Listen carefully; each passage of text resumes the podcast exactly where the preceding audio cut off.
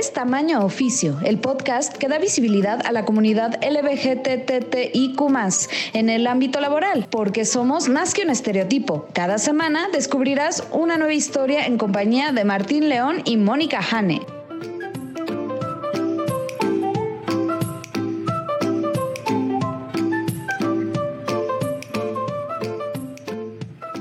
Hola, ¿qué tal? Bienvenidos a Tamaño Oficio con Martín León, el doncel de la comedia en México. Hola Martín, ¿cómo estás? Muy bien, especialmente porque me acompaña mi co-host favorita, Mónica Hanna, la lesbiana más profesional que yo conozco. ¡Yes, lo logré! Dijiste favorita, no nada más de este podcast, fue general. ¿Qué cuentas, Martín? Yo muy bien, ¿y tú? Bien, bien. Con, ahora sí, ahora sí, con mucho trabajo otra vez. Ya tengo tres estudios asignados, estoy aprendiendo mucho porque estoy trabajando con gente de Monrovia, de Israel, este, de Estados Unidos, de este, Francia, Corea. Y bueno, esas, todas esas diferencias de culturales y, demás, están siendo muy interesantes y como de mucho aprendizaje porque además ahora sí ya me está tocando como, antes me pedían que hiciera las cosas, ahora me está tocando que alguien haga las cosas. Entonces, ese, ese chip como irlo cambiando y no entrar en la desesperación de, yo lo hago y ya. Te entiendo. Está muy divertido. delegar es un talento que algunas personas tienen. Yo aún no lo desarrollo del todo, eh, pero sí es como, esto, esto sería mucho menos, esto sería, mucho más rápido si lo hiciera yo, pues bueno. Exactamente. No, y más cuando tienes que hacerlo con gente de Israel y no tienes ni idea de cuál es la regulación de Israel, entonces mejor te pones a leer las leyes de Israel para saber cómo se hace investigación clínica ya. Es muy divertido. Muy de acuerdo. De este lado, pues no mucho trabajo, trabajo, trabajo, shows. Este, de repente dije, voy a encontrar fechas para shows y de repente fue tengo demasiadas fechas para shows pero pues ahí dándole a la comedia, dándole a la trabajada. Voy, voy a salir del país dos semanas. Eh, en las siguientes dos semanas salgo el 5 de febrero a Londres. Ya tengo un show por allá, entonces estoy bastante emocionado por eso. Very eh, international. Exacto. Ahora sí que tenemos que ver qué va con esas semanas de tamaño oficio. Pero aquí yo, pues eso, ahí dándole, echándole los kilos. Muy bien, Martín. Qué padre. Qué padre, ya nos contarás qué tal te va por allá, del otro lado del charco. Oye, pues vamos a empezar con la minuta y permíteme, por favor, déjame presentar a nuestra invitada de esta ocasión y ella es Yolotzin Calles Anaya, mejor conocida como Yolo. Eh, diseñadora, panadera y comediante. Eh, yo la conocí en la Caja Popular ahí en Querétaro, me cayó de maravilla y trae una historia muy, muy, muy interesante. Así es que, ¿qué te parece si vamos a escucharla? Me parece muy bien.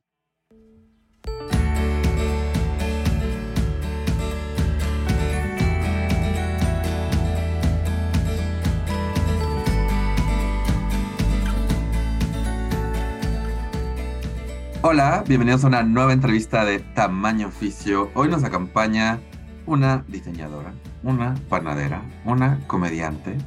Yolo Calles, ¿cómo estás? Hola, muy bien, muy bien. Muchas gracias por la invitación. Este, nerviosita, pero bien. Muchas gracias. No, no, no te pongas nerviosa. Tú tranquila, relajada y cooperando. yo tratando de tranquilizarla y todo así. Eh, no, aquí todos somos amigos. Eh, Yolo estudió Ciencias de la Comunicación en 2011 y además Panadería Artes Vicios en el 2019. Primera pregunta eh, con la que empezamos siempre, Yolo. ¿Por qué decidiste estudiar Ciencias de la Comunicación? Mira, cuando salí de la, de la prepa, yo estaba como, como perdida. O sea, ya todo mundo en la prepa tenía como más o menos qué quería estudiar o así. Y yo y un amigo estábamos bien perdidos y fue como, bueno, como qué nos gusta, como el diseño como que nos llamaba la atención porque era como carrera técnica y fue pues igual algo como por ahí. pero tampoco queríamos como tal la licenciatura en diseño gráfico. Y ya investigando, o sea, tal cual un día pidió mi amigo el carro, nos fuimos a las universidades de Querétaro y fue un, nos interesa algo relacionado con diseño o algo así, y nos entregaron como, existe ciencias de la comunicación. Y ahí fue cuando conocí la carrera, como que me puse ya a investigar bien de qué trataba, como en qué podía trabajar. Y como al ver ahí en el plan de estudios cosas relacionadas con diseño, con, con, publicidad un poco, con medios de comunicación, fue como, ay, mira, esto está interesante. Y ya de ahí como que me clavé y pues ya terminé estudiando comunicación. Y de repente brincaste a panadera.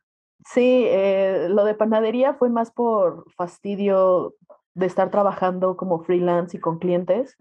Entonces ya yo estaba como, ah, y aparte etapa como de ansiedad en, mi vida, como descubrir ataques de ansiedad y fue como, no, no estoy pudiendo procesar todo esto de mis emociones, más no sentir como lo suficiente respecto al diseño y me tomé como medio año sabático, como voy a ponerme a hacer cualquier cosa, pero no, tampoco me quería quedar en mi casa haciéndome tonta. Entonces como que siempre me había llamado la atención la cuestión de hacer pan y de ahí fue como, mira, ahorita tengo tiempo, tengo chance de, preocuparme por mí, de ver yo estar bien, estar estable y me metí a estudiar panadería y me gustó un buen, o sea, como que me hizo, como que ni, en la cuestión de diseño gráfico, el que quede el diseño terminado va más allá, ¿no? O sea, como que eh, son muchos cambios, como que eh, estar adivinando con ciertos clientes que no son como tan claros, ¿no? Y como en la panadería solo es, si te gusta me lo compras, si no te gusta no me lo compras.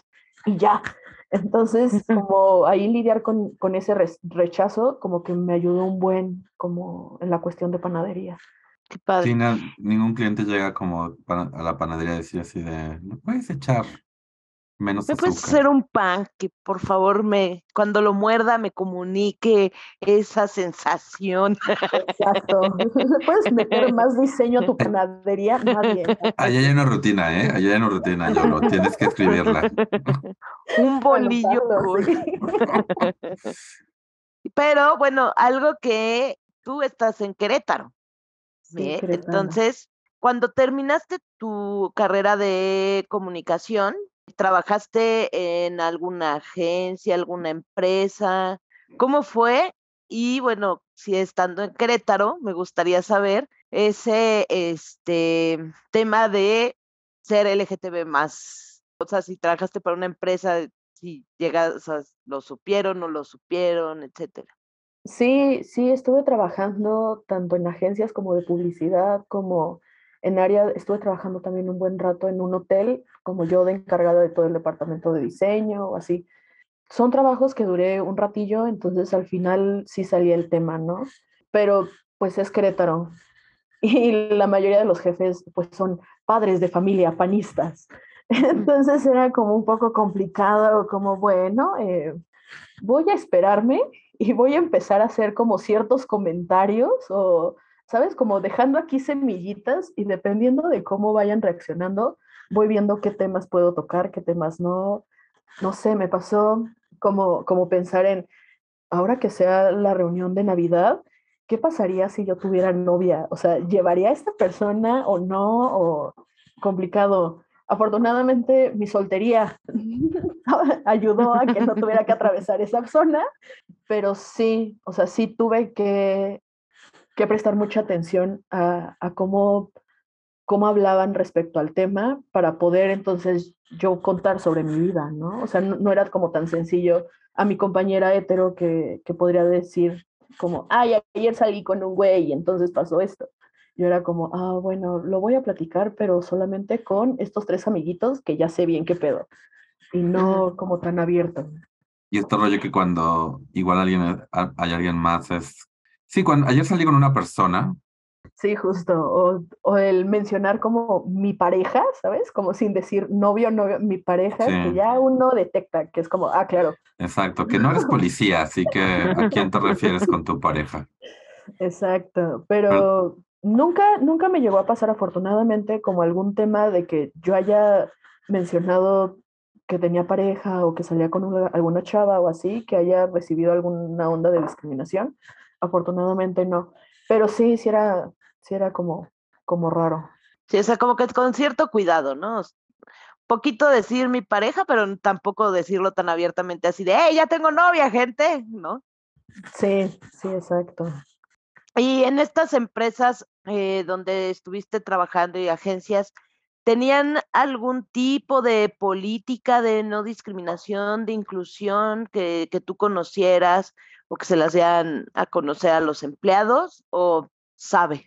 No, nunca, o sea, nunca era un tema que, que se hablara o que, en- o que se hiciera como verbal, ¿no? O sea, en la agencia estuve trabajando, yo creo que donde más duré fue en una agencia que se dedica al marketing digital.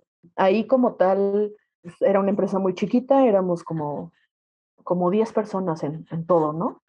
Entonces, pues nunca existió como alguna plática, como, oigan, aquí todos somos amigos, nunca. Pero dentro del, o sea, como que los jefes igual nunca estaban. Entonces, el mismo equipo como de mano de obra, pues nos llevábamos chido. Entonces, pues ahí como que no, no existía como, como ningún problema. Nunca hubo como, como más allá. Tenía otro compañero que también era parte de la comunidad LGBT, pero, o sea, nada más era como, ah, mira, otro.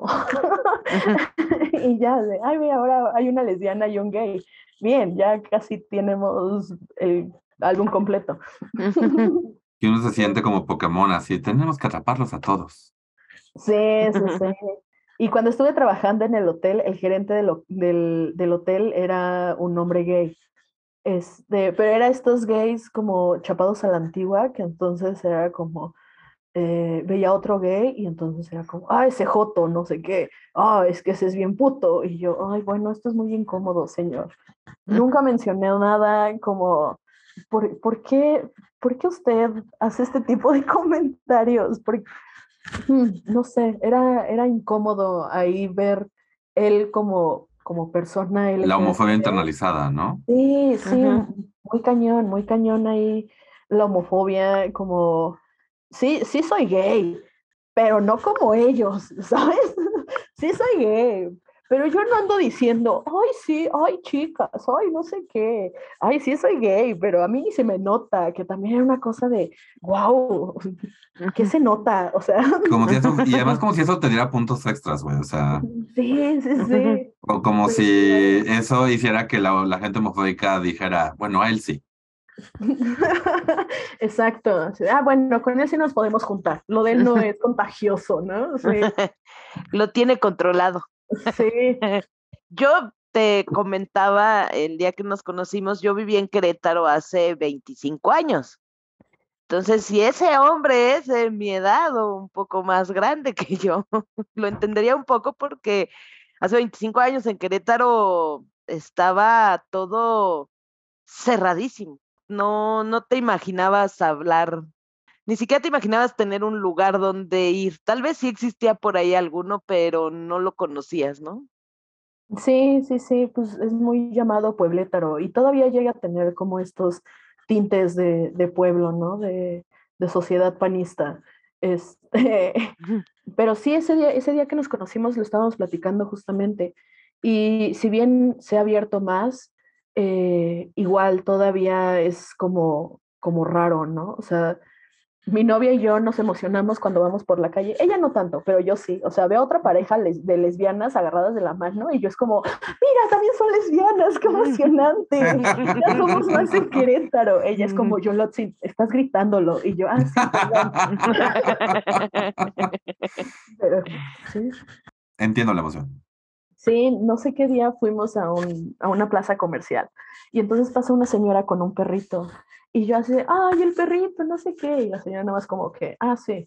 Y atrás de ella venía otra mujer y entonces yo las vi y volteo con mi novia y le digo, "Ah, son lesbianas y ella camina rápido, ya yo no sé. Y yo, ay, lo dije muy fuerte, perdón, pero, pero son lesbianas. Deberíamos de tener sé. un saludo entre nosotras, ¿sabes? Como, aquí estamos, hermanas. Yo sé que lo dices con, con todo el buen corazón, pero cuando yo escucho son lesbianas, nada más me acuerdo de ese video de las de Frozen son lesbianas.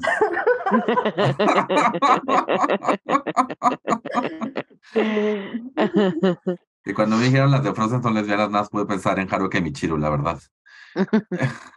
Sailor Neptune y Sailor Uranus para la gente que no es tan geek como yo. Anyway, em, esa es otra pregunta, o sea, como que, ¿cómo fue? O sea, porque no sé a qué edad saliste del closet y cómo, cuáles eran tus preocupaciones entrando a trabajar y, cuando tenías que hablar con un cliente, cuando tenías como, o sea, no sé si alguna vez hubo una, esto te, te hizo que te sintieras preocupada o insegura en algún espacio laboral. Salí del closet, yo creo que cuando tenía como 16 años, tal vez. Eh, me empecé a cuestionar cosas en la secundaria, pero como que nada más lo dejaba fluir, ¿sabes? Como, ok, esto está raro, pero ahorita no tengo tiempo para investigar. Entonces solo lo dejaba. Y ya en, en, la secundaria, como en tercero de secundaria, ya fue cuando dije, bueno, mm, esto sí, sí es raro porque puedo decir, ay, ese chavo está guapo, pero no como mis amigas. O sea, yo veo que ellas están muy intensas y es como me urge besarlo y yo, mm, no, tal vez puede echarme un partido, ¿sabes? Una cascarita de fútbol, de básquet, pero hasta ahí no va a llegar a más allá. Y ya empecé como a cuestionármelo en la preparatoria con uno de mis amigos, él también es un hombre gay, entonces como que los dos empezamos a cuestionarnos y a investigar y fue como muy acompañado como todo ese proceso gracias a él, ¿no? Como, mira, yo encontré ahora esto, ay, mira, yo encontré ahora queer, no sé qué, ay, mira, hay un espectro, ay, esto es como, como que nuestras pláticas entrando en la prepa fue como todo como, wow, todo esto existe y nosotros empezar como a saber dónde sí, sí entro y, y dónde no. Y a partir de ahí fue hasta la preparatoria, o sea, como que con amigos y así, yo lo había platicado y como nombrado. Como lesbiana no, me costó un buen de trabajo nombrarme lesbiana, porque también cargaba como una homofobia interiorizada, como como el, güey, lesbiana suena muy fuerte, mejor no, mejor yo voy a decir que soy queer, ¿no? O mejor yo voy a nombrarme gay, pero lesbiana no, es muy fuerte y yo no quiero eso.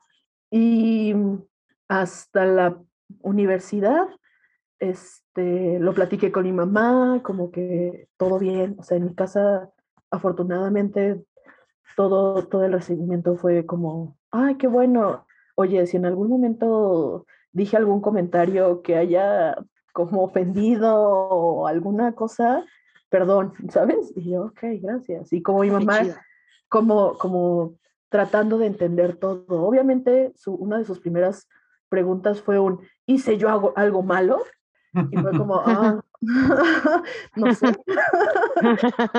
Este, y ya, pero y ya. Tú así de, pues esta sopa está salada, ¿no? Pero. Sí, sí, sí. Y ya después entendí que era más allá de fue mi culpa que seas lesbiana, ¿sabes? Y no una onda de espero que, que dentro de mi ignorancia no haya tenido yo, o sea, te haya ofendido de alguna forma o haya sentido algún rechazo de mi parte o que le preocupaba mucho a mi mamá, igual por ser de Querétaro, como es que no sé allá afuera si en algún momento te violentaron, ¿no? O que alguien en la calle te haya gritado algo. Y, y, no, o sea, lo máximo que he vivido fue en una ocasión con una expareja, estábamos en un concierto este, y nos, nos besuqueamos y atrás de nosotros estaban unos vatos y entonces fue como, uy, qué rico, y fue como tan incómodo, como tan, wow, esto está horrible.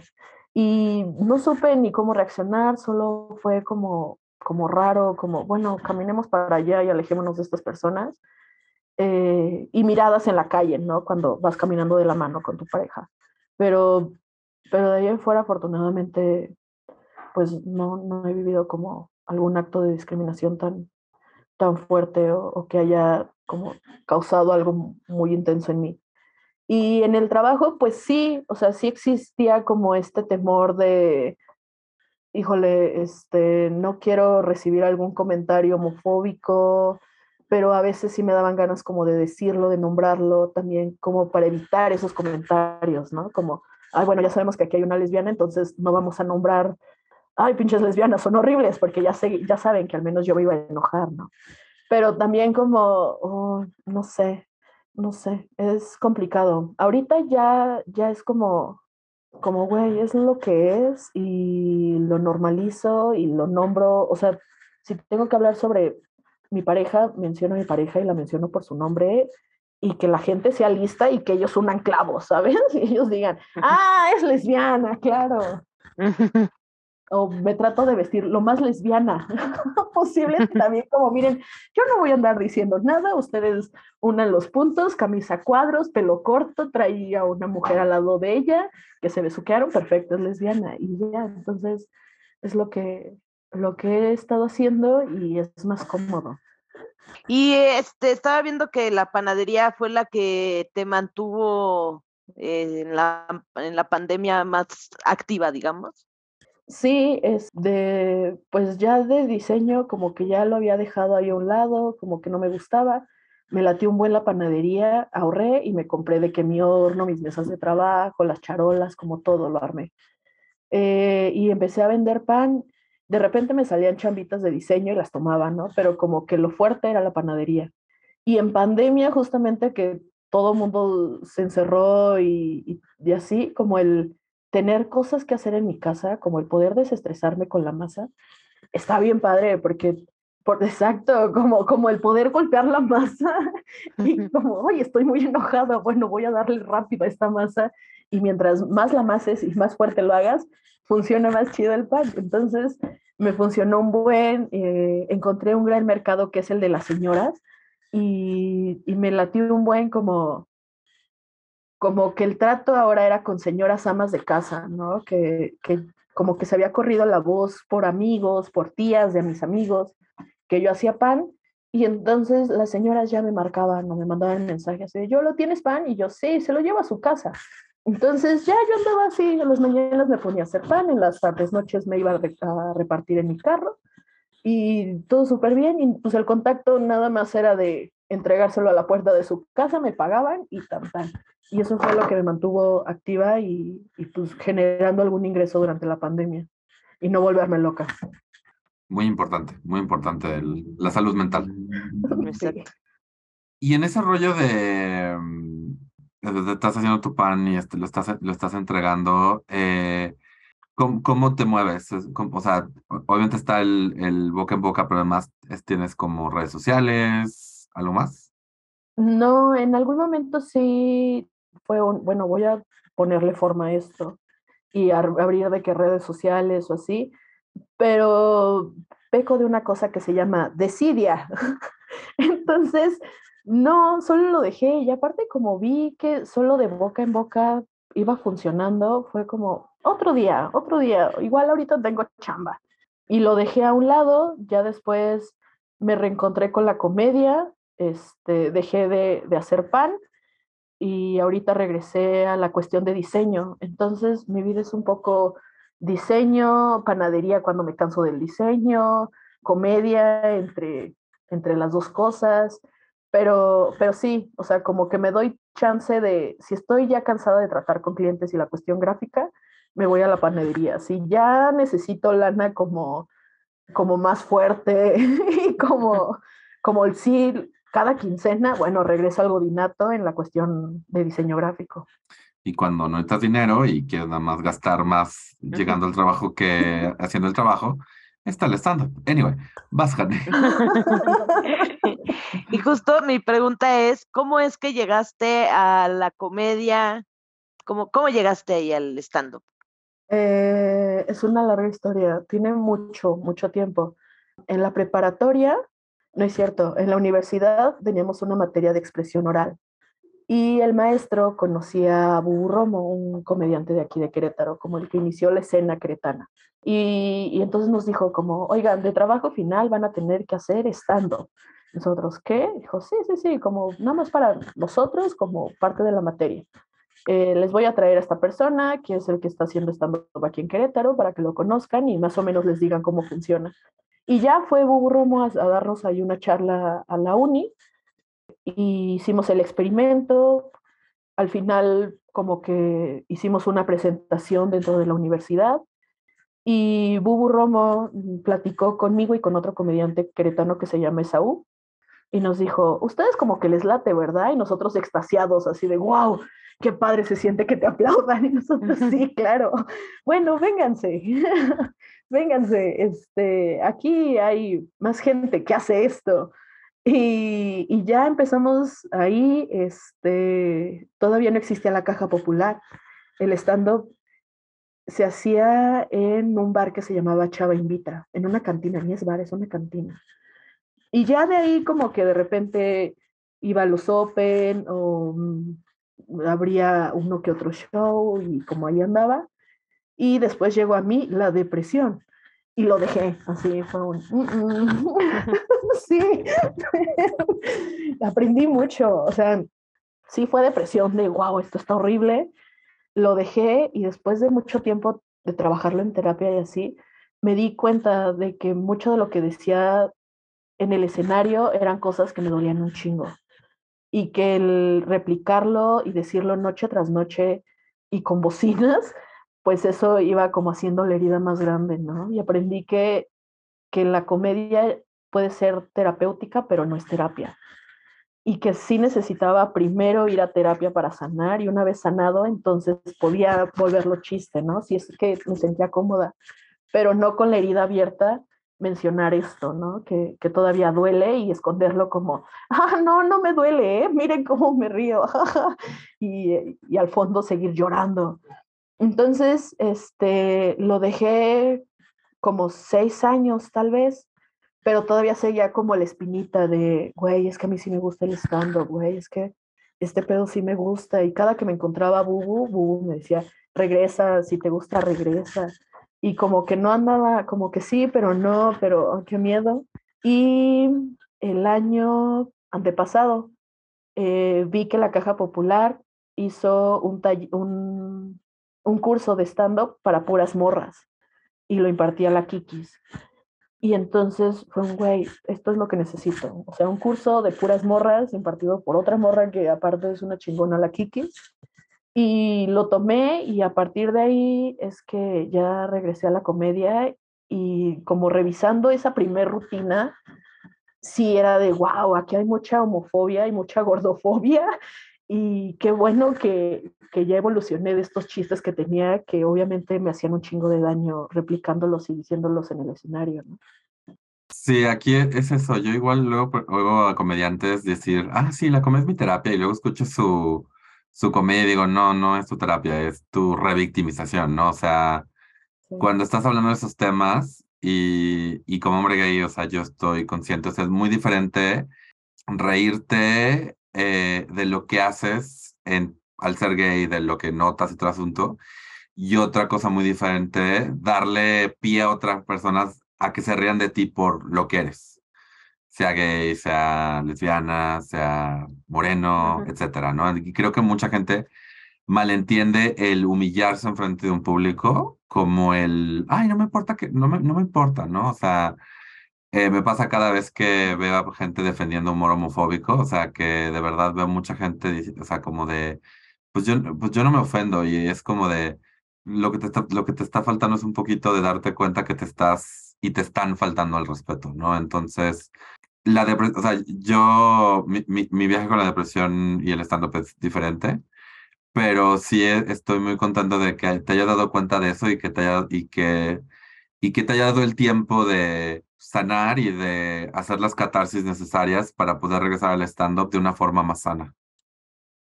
Sí, completamente. Y, y me sirvió mucho como, como primero sí conocer el stand-up y saber cómo era, porque aparte yo recuerdo que, que en mi primer temporada haciendo stand-up, teníamos que explicar qué era el stand-up, ¿no? Porque era como una cosa muy nueva. Y yo recuerdo replicar este discurso de hacer stand-up es como burlarse de uno mismo, no sé qué. Y creo que desde ahí estaba el problema, estaba muy mal entendido que era en ese momento el stand-up. Y pues justamente, o sea, si desde el momento que estás presentando esto es stand-up, estás diciendo, ah, es hacernos autobullying, pues obviamente al momento que subes a hacer los chistes, es eso, es hacer burla de, pues de ti y pues no, no, no está padre. Y ahora que regresé, pues sí, ya, ya lo veo como bien diferente, ya, ya me nombro lesbiana, que a mí era una cosa que, que fue como bien difícil, como, ¿sabes? Como, aplaudirte por eso. gracias. Sí, bravo, bravo. Porque se dice fácil, pero la gente no entiende, o sea, es... Aparte de la carga que tiene la palabra lesbiana, o sea, no sé cuántas lesbianas traigan este issue, pero conozco a muchas, incluida yo, donde al principio te es muy difícil decir soy lesbiana, prefieres decir soy gay, porque lesbiana lo sientes como hasta una agresión hacia ti misma, ¿no? Sí, sí es muy fuerte. A mí me pasó, o sea, me nombraba de todo menos lesbiana. Tomé un taller con las reinas chulas, vinieron a la Universidad Autónoma de Querétaro. Este, y entonces era un taller como de teatro cabaret con una onda feminista. Y pues ahí fue cuando entendí el feminismo, me explotó ahí la tacha del feminismo y del lesbofeminismo, ¿no? Entonces todas mis compañeritas ya eran unas señoras muy sabias sobre el feminismo y, y sobre la, la, importancia de nombrarse lesbiana. Y fue ahí cuando entendí como, güey, es, es, importante nombrarlo y quitar como, como ese peso de, ay, no, lesbiana suena ofensivo, ay, no, yo no quiero que se me note tanto, ¿sabes? Como por... Y, y ahora como el subirme al escenario y nombrarlo, o sea, que, que de mis primeros chistes sean referente a sí, soy lesbiana, se me hace como bien fuerte y más allá de, del chiste, sino como fuerte para mí de, de, de decir, güey, pasé como todo este proceso de, de, tenerle miedo a la palabra y ahora me da gusto como poder nombrarlo y poder nombrarlo arriba del escenario, ¿no? Y que en algún momento otra chava que, que esté viendo y esté que esté viendo mi comedia y que se esté cuestionando cosas, como a mí me pasó viendo comedia LGBT, que también diga como, güey, mira, esa morra dice que es lesbiana y es buen pedo, no tiene, no tiene que ser una cosa fea, ¿no? Una cosa ahí como mala. O sea, no sigue de, soy lesbiana. Sí, sí, sí. no, y lo nombro y, y, como, como hablar del tema creo que es, es bien importante. Que luego ahí respecto a la comedia es como ah, la comedia LGBT, no sé qué, pero para mí es como un, una onda de, para mí sí es importante que existan estos espacios y que, que se hable, ¿no? Y que se nombre y que, que alguien por ahí lo escuche y que le resuene y que sienta bonito. A mí me pasó con una cantante chilena que se llama Javiera Mena, es una mujer lesbiana yo en mi adolescencia, que estaba como en búsqueda de, de, yo saber qué era lo que estaba pasando y por qué no me gustaban los vatos, como a mis amigas, empecé a investigar, ¿no? Y entonces descubrí como, ah, tal vez soy lesbiana, pero esto suena muy raro. Y dentro de mi búsqueda musical y de todo, encontré a Javiera.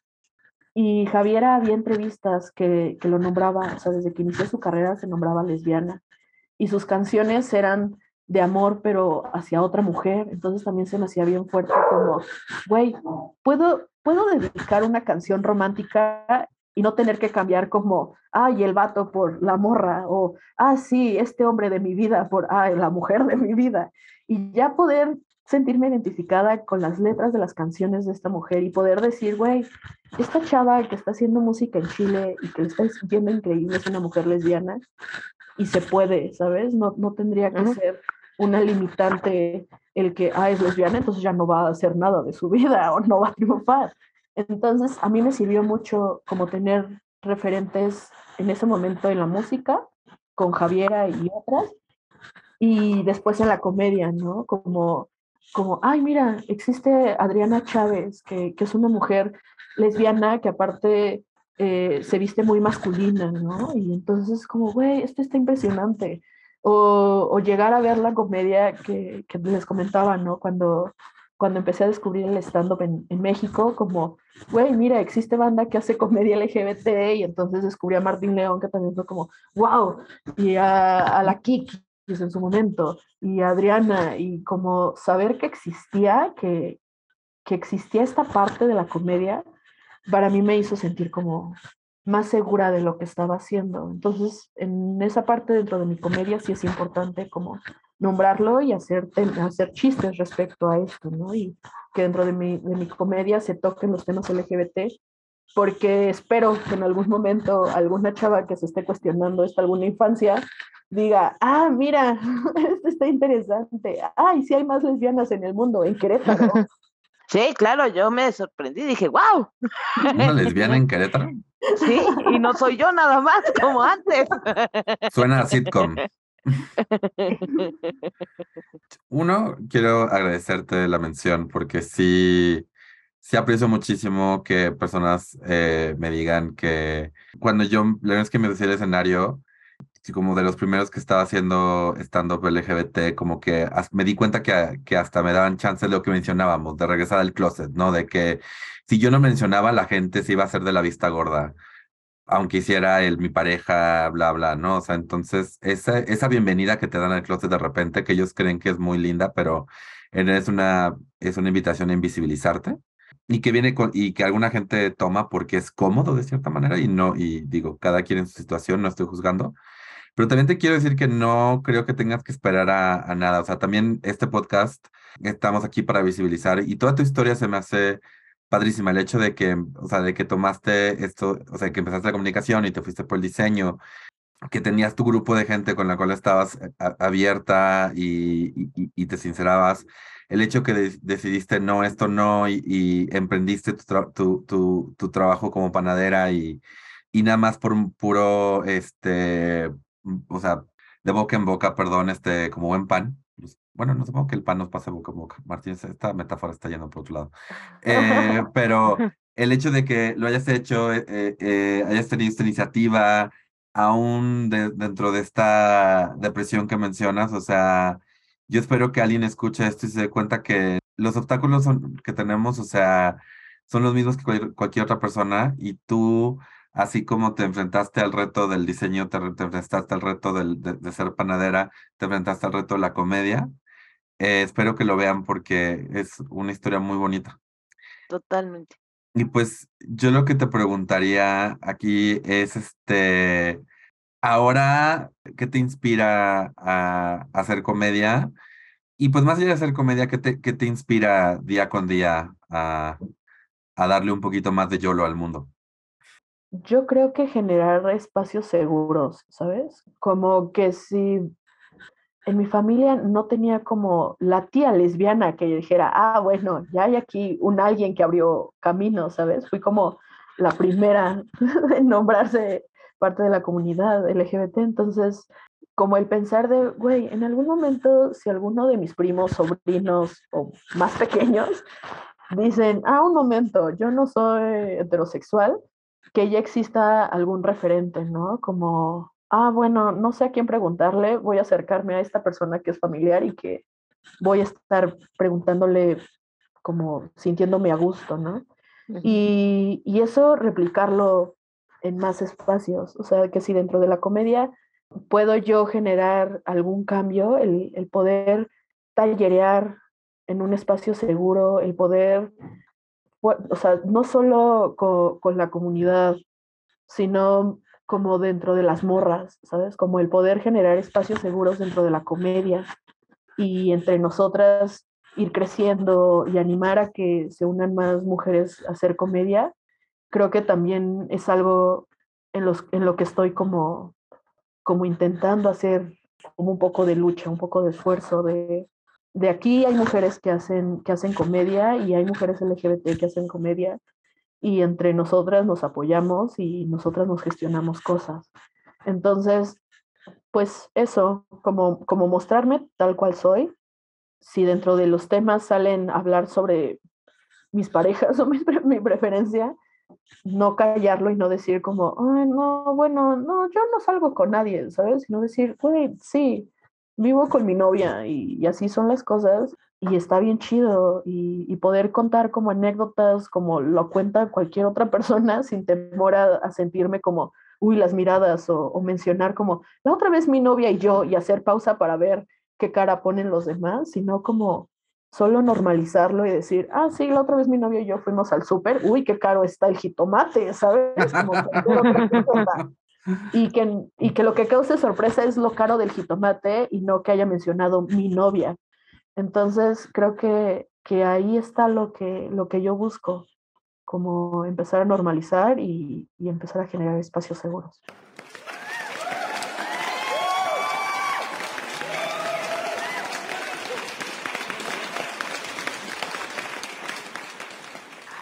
Yolo, está increíble esta plática, de verdad está, eh, me uno a, a lo que, al reconocimiento que te hizo Martín. Gracias. Este, de verdad, de verdad, de verdad. Y bueno, nos estamos acercando tristemente al final de nuestra plática, pero tengo una pregunta que a todos se les hago y no te vas a salvar, que es, si existiera un genio de la lámpara maravillosa LGTB más, ¿qué deseo le pedirías? Uy, que desapareciera el Frente Nacional por la familia. Totalmente. Por favor. Mira, nada más, ahórrate los otros dos, nada más desapareceme a esta gente. Creo que se resolverían muchos. Y estos centros que son como, como anexos, pero para curarte la homosexualidad también es como, güey, solo desaparece a esta gente horrible y ya pues, después poco a poco la misma sociedad va abriendo diálogo y entonces Ujú. entienden la importancia de, bueno, a esta persona hay que decirle ella, ¿sabes? Y Ya, entre otras cosas, pero, pero Además- siento que quitando eso ya lo demás, ahí vamos, poco a poco. Iremos fluyendo. Sí, además de que si hay algo antifamilia, es un frente que se dedica a decirle, sí, está bien, rompe tu familia porque uno de los miembros es no heterosexual o no cisgénero. Es, eh, o sea, de verdad, no puedo. una vez vi a Juan Abdul en la calle y te juro que me tuve que aguantar todas las ganas de aventarle la malteada que tenía en la mano. Más que nada, porque dije, pobre malteada, no se merece esa fe, ese destino. Estaría padre encontrártelo, pero traer glitter o algo así. La No, pero- venganza. Pues, además- El además estar- homosexualizador te ha caído. Exacto. Además, se, se quejaría por años. Pero bueno, eh, muy, muy buenos deseos, Yolo. Todos son buenos deseos. No estoy, si alguien de los anteriores invitados, no estoy diciendo que sean mejores que sus deseos. Pero este, Yolo, eh, ¿dónde pueden seguirte para saber más de ti? Estoy en todas las redes sociales como arroba yolocalles. Muy bien. Pondremos esto en la descripción del episodio, gente, para que la- y por si se les olvidó puedan decir cuál fue. Ah, sí, descripción. Este, muchas gracias por haber estado con nosotros, Yolo. Muchas. Muchas gracias por la invitación. Este, soy, soy muy fan. Tiene poco que conocí a Jani, también fue como, wow, una lesbiana que vivió en Querétaro cuando Querétaro era aún más horrible. Entonces, como hacer estas comparaciones del viejo Querétaro y nuevo Querétaro, también Está muy padre. Sí. sí, sí, sí. Y pues ya, ya, yo ya dije que ya me declaré fan de Martín León, entonces, muchas gracias, muchas gracias por el espacio y, y por la entrevista y, y ya, muchas gracias. Nos vemos pronto. Gracias.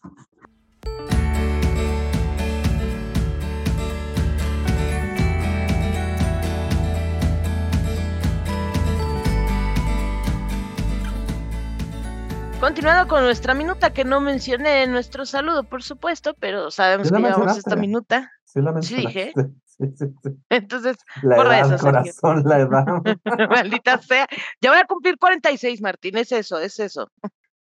Si quieren eh, celebrar los eh, 46 años de Jane, háganlo apoyando este podcast en patreon.com diagonal mintonarel. Eh, pero sí, cuen- pregúntame, Jane. Va. ¿Qué tal, Martín? Continuando con nuestra minuta, ¿qué te llevas de esta entrevista?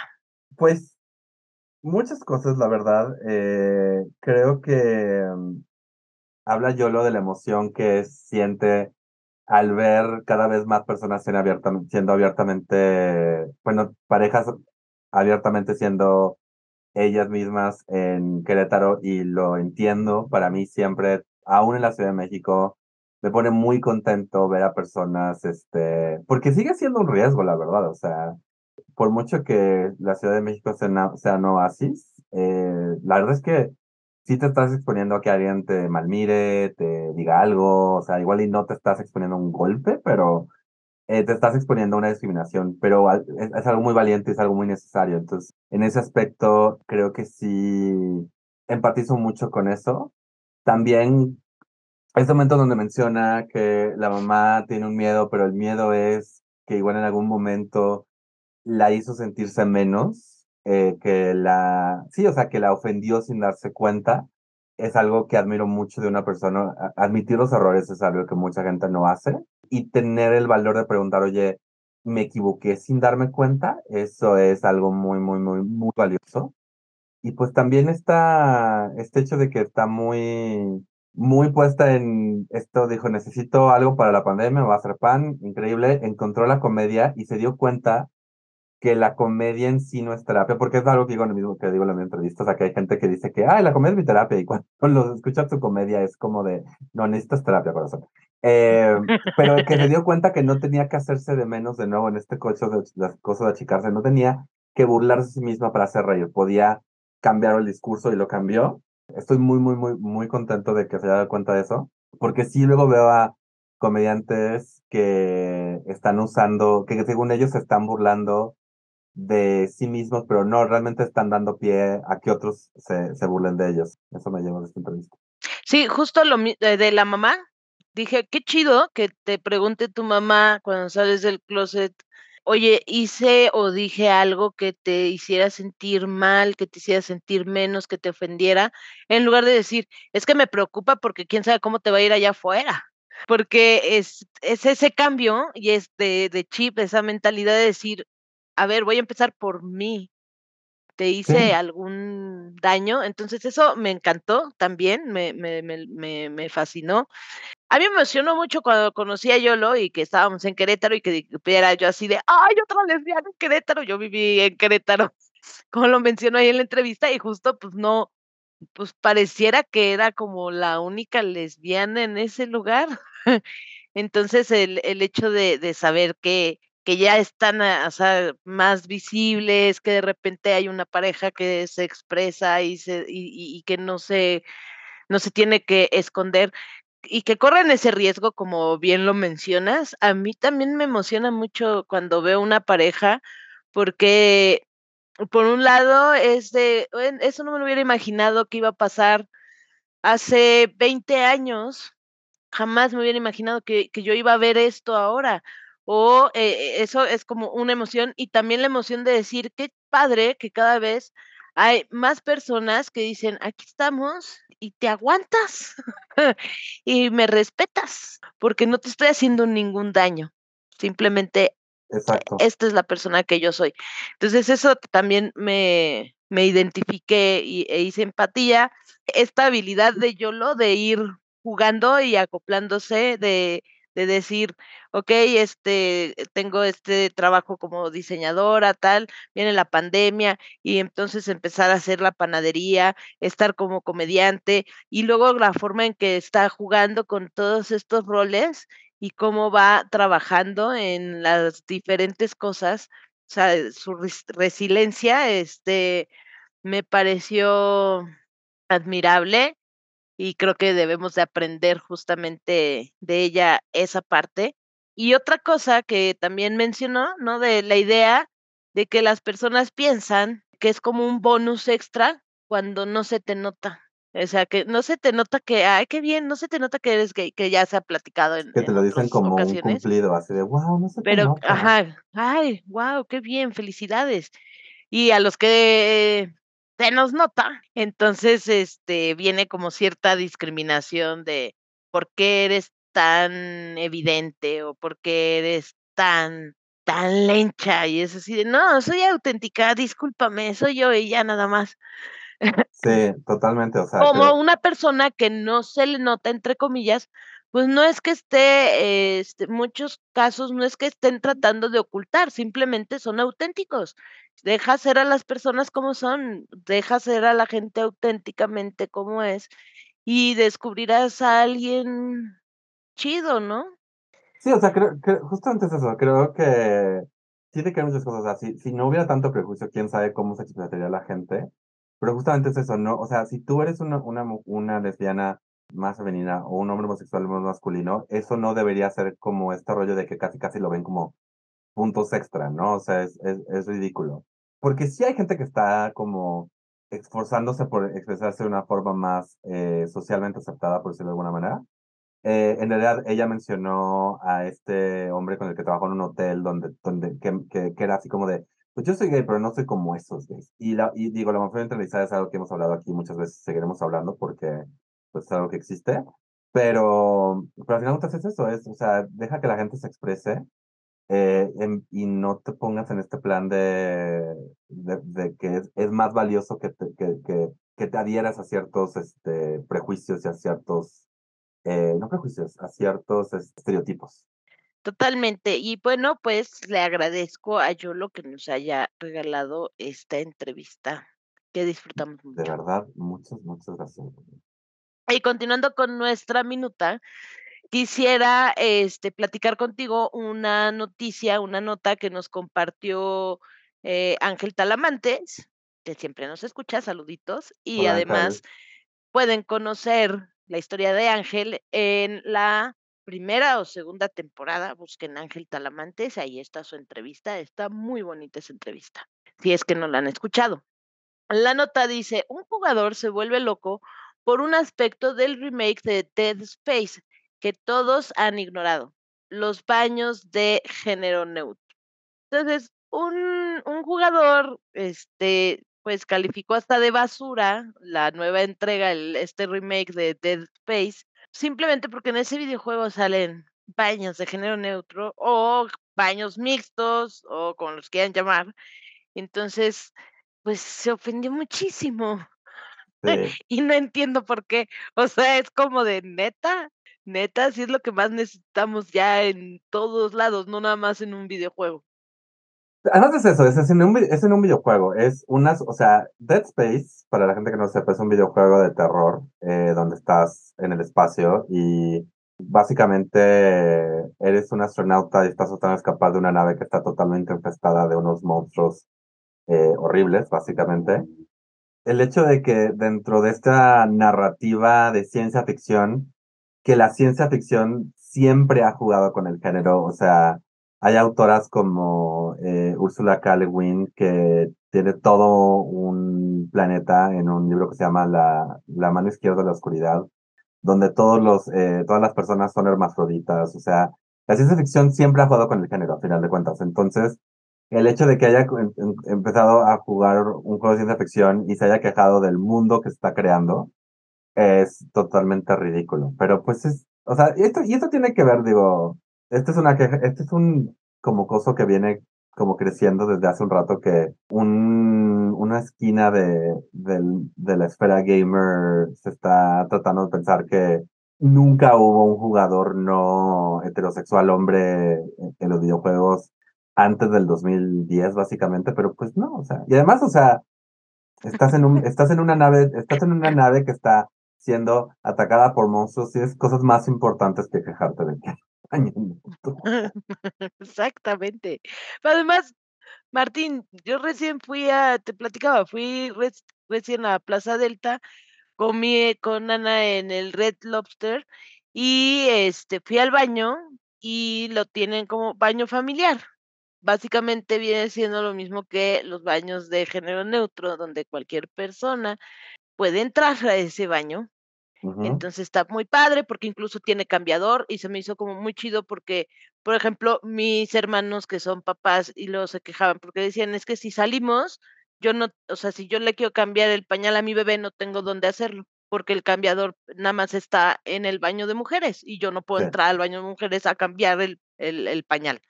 Tiene su cambiador, tiene todo, está bastante bien, estaba limpio, estaba cómodo, no pasó nada, o sea, hice uso de la instalación y punto. Eso, Creo gente... que necesitamos más así. Creo que necesitamos más de ese tipo de baños. O sea, sí, o sea, al final la gente va al baño, o sea, va al baño, o sea, anyway. Haz lo que tenga que hacer. En fin, cuéntanos, ¿tú qué nos traes?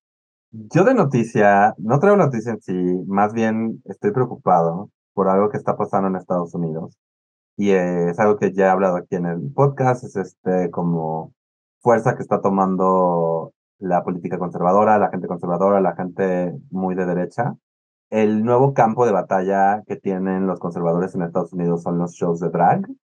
Eh, básicamente, pues el drag empezó a volverse popular, empezó eh, a hacer algo que la gente, pues sí, pues la gente empezó a conocer más del arte del drag y se inventaron que, que pues que las drag queens y el drag es pues es pornografía y es este un show solo para adultos y que no habría por qué básicamente lo que están haciendo es tratar de categorizar los shows drag como shows para adultos y entonces tendrán las mismas limitaciones que otros shows como adultos para adultos como pues sí, o sea, este strippers, entonces no podrían presentarse en ningún lugar del gobierno. Eso incluye bibliotecas y un pedo es que la gente desde hace un buen habido esto que se llama Drag Story Hour, de una drag queen lee un libro para niños en una biblioteca, pero y lo que quieren es básicamente hacer ilegal eh, que el drag se, sea como un arte que pueda ser expresado eh, en, ningún lugar que no sea para adultos. Eh, y además, eh, parte de esta, de esta, mm, de estos esfuerzos para hacer del drag algo ilegal o algo más difícil de acceder, es también quieren hacer ilegal que una persona se vista con ropa del género que no fue asignado al nacer. Esto, además de hacer el drag ilegal puntualmente en ciertos estados de Estados Unidos, haría ilegal que una persona trans se vista porque a lo que, lo que ellos dicen, no, pues, o sea, tú naciste, tú tienes un género asignado al nacer y no te puedes vestir de una ropa que no sea para ese género. O sea, yo ya estaría en prisión ahí. Básicamente, o sea, porque también es porque, eso, porque también es o sea, al final... Nada de, lo que, nada de lo que tú traes puesto no es algo, es algo que, que, que no te, o sea, es, traes una camisa, una playera, unos pantalones, o sea, eh, pero sí, o sea, es este rollo de querer controlar eh, la expresión de las personas. Y, y, me, y, eso, o sea, se está haciendo este esfuerzo en Estados Unidos por controlar a la población LGBT y hacer básicamente ilegal su expresión y su existencia. Y a mí me preocupa. Es lo Eh, que... Está muy preocupante, o sea, vaya, como dijiste, trae una camisa, una playera, un pantalón, pero resulta ser que todas las prendas que traigo las compré en el departamento de hombres.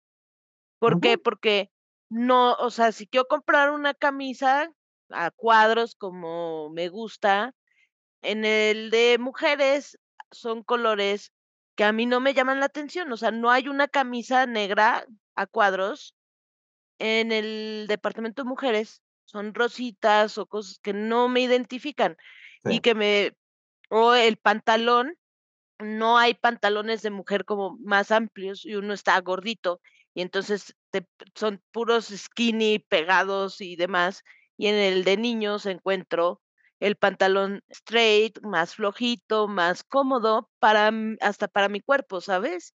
Y porque a mí no me gusta que se me resalte tanto la cadera con un pantalón skinny. Y entonces ya no podría vestirme así Sí. y tendría que usar Y mira, ese es el inicio. La verdad es que esta gente que cree en la ropa que es correcta para el género, en algún momento van a decir, no, pues ya no pantalones para mujeres, punto. Sin es- ni skinny, ni stretch. Por, por algo ciertas, este, en ciertas este, creencias religiosas, a las mujeres no se les permite usar nada que no sea falda. Y falda hasta la rodilla o más abajo. Eh, y eso es a lo que estamos enfrentando, una, una, un conservadurismo religioso. Y de nuevo, no se trata de que tú no, o sea, si tú te quieres vestir así, all the power to you, pero es eso, o sea, de verdad es, es eso, es, es lo que quieren Y es, quitarle la expresión de género a todo a todes les trans. además es eso, además, o sea, literal sería ilegal para una persona trans, eh, literal salir con una ropa que la hace sentirse cómoda. Y, en, y de nuevo, o sea, los, los derechos de personas trans ya están siendo atacados en Estados Unidos. Eh, ya hay eh, en Texas y en, y en Florida, ya están estas leyes que mencionamos donde quieren hacer básicamente que tú aceptes a tu hijo trans, a tu hija trans, que sea considerado abuso infantil. Entonces, eh, cuando justamente venimos a hablar de la importancia de que una familia sea amorosa y te acepte, y, este, ¿no? y allá están tratando de evitar justo eso. Están, y por eso me caga que se hagan llamar pro familia, porque son lo más anti-familia que existe. O sea, para sí, ellos, los para pro ellos, familia y los pro vida están en contra de lo que Sí. dicen.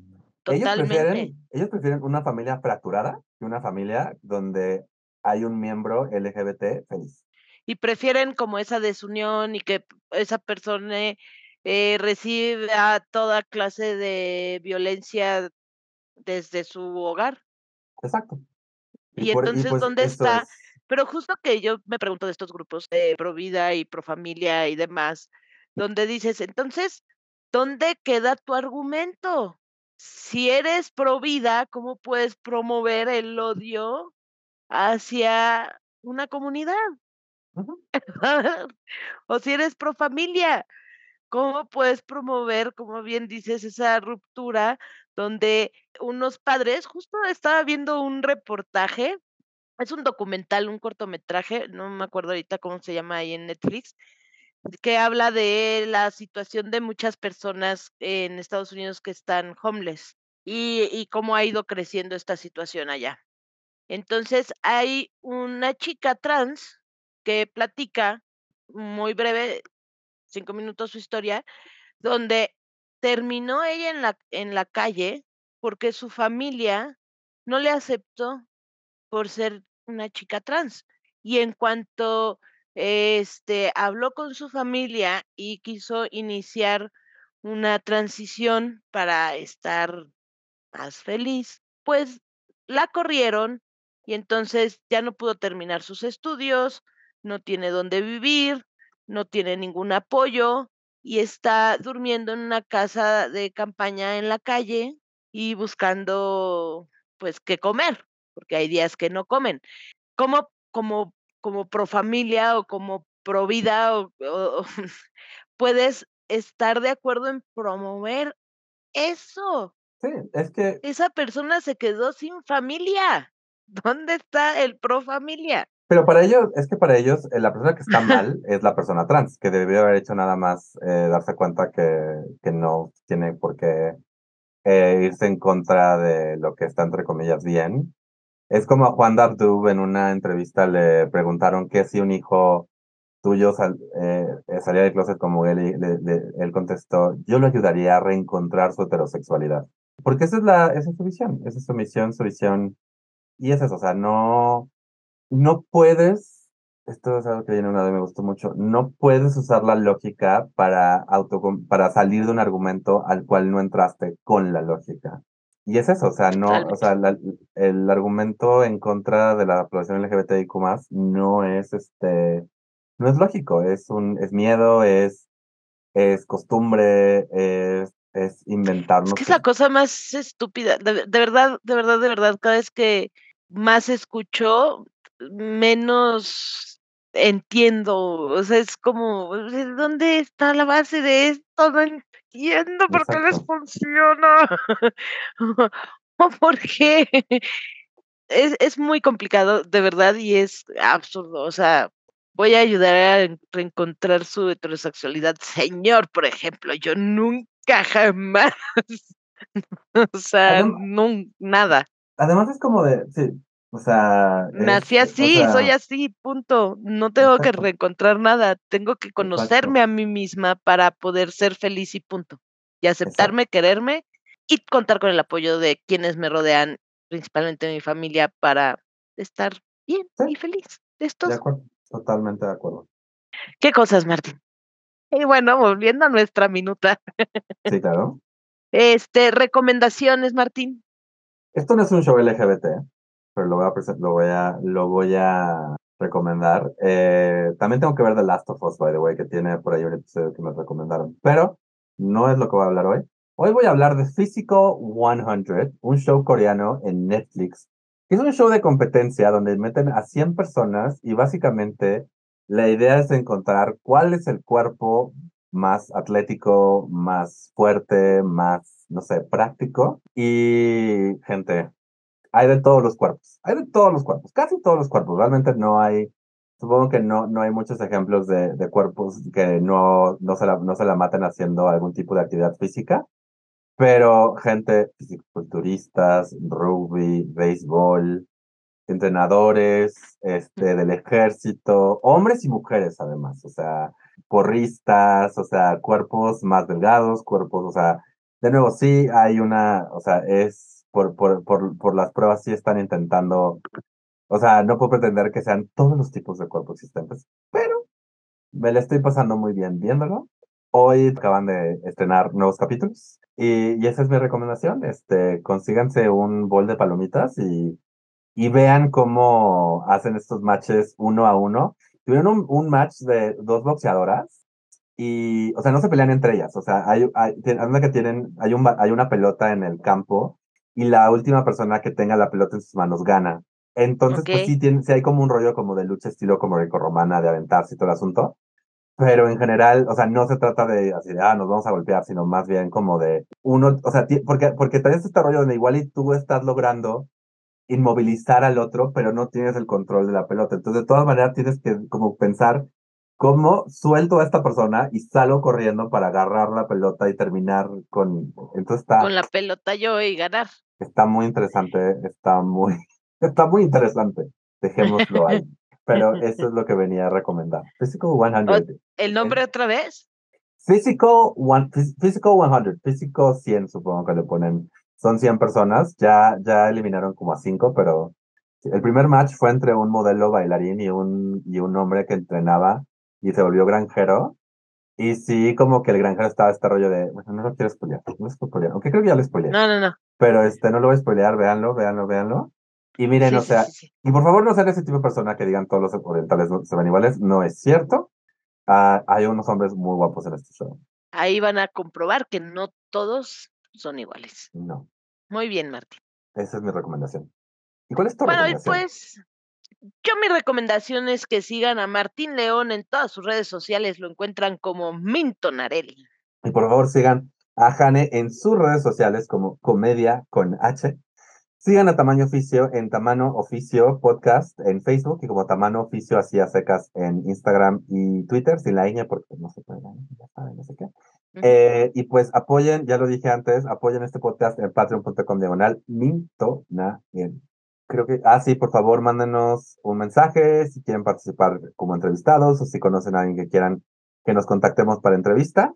Eh, nos encantaría escuchar su historia. Habiendo dicho todo eso, gracias por haber estado en un podcast que pudo haber sido un email. Saludos cordiales. Vámonos, que aquí espantan.